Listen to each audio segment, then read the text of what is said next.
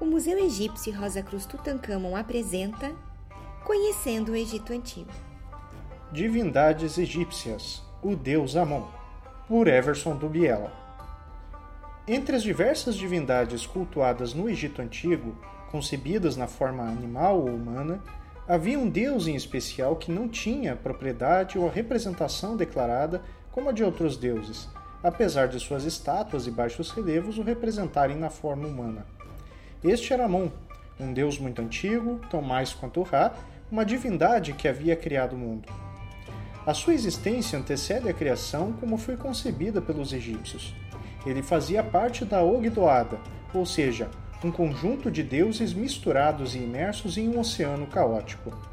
A Ogdoada era formada pelos seguintes seres divinos: Nu e Naunet, Ket e Keket, Amon e Amonet, Rehu e Rehet. Respectivamente, tratam-se das propriedades do oceano caótico, ou líquido inerte, do escuro, do invisível ou oculto e do espaço infinito. A Ogdoada pode ser remontada a partir do mito da cidade de Hermópolis e depois completada para nossa compreensão pelo mito de outra cidade, Heliópolis. O mito da cidade de Heliópolis conta que Atum surgira a partir de um monte criado do Nun, o oceano caótico, e então deu início à criação de outras divindades que hoje conhecemos como Shu e Tefnut, Jeb e Nut, Osíris e Ísis e, por último, Sete e Néftis. As quatro primeiras figuras são as representações do ar, da umidade, da terra e do céu. Os últimos são os deuses que davam legitimidade para a família faraônica, conforme nos conta a passagem as contendas de Horus e Sete. Horus sendo filho de Osíris e Ísis, e Sete sendo deus invejoso. A questão levantada remonta ao episódio anterior à criação. Amon era a propriedade invisível ou oculta. Até o final do primeiro período intermediário, este deus não era tão conhecido, sendo apenas uma divindade local de um vilarejo distante da capital Mênfis, quase 650 quilômetros ao sul, em Uazet, Tebas, a atual Luxor.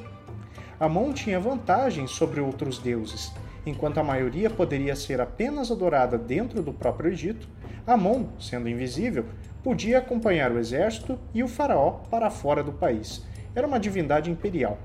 Mas por que o culto cresceu?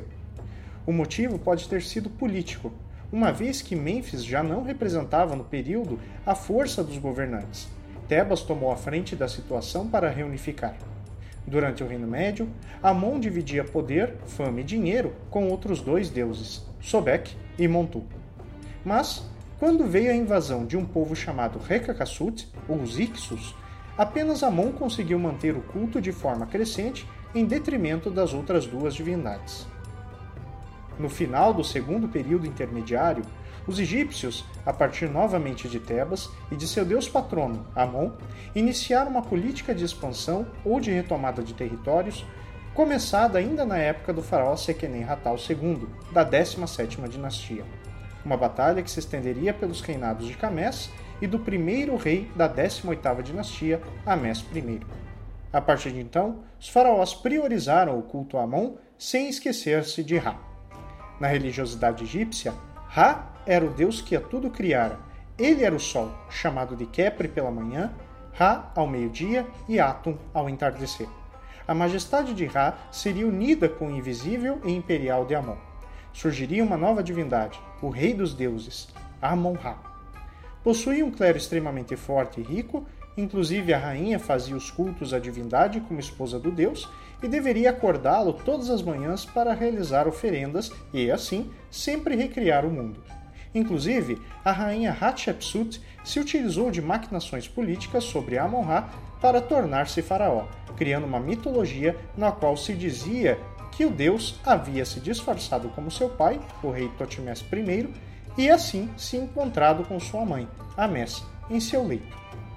Essa história foi colocada nos relevos do templo de Deira Bahari, além de outras obras que a legitimavam no poder, chamando o deus de seu pai. Mais tarde, o faraó Totmés III, aproveitando-se de um oráculo, dizia que Amon o havia escolhido pessoalmente, colocando sua estátua à sua frente quando era apenas um menino.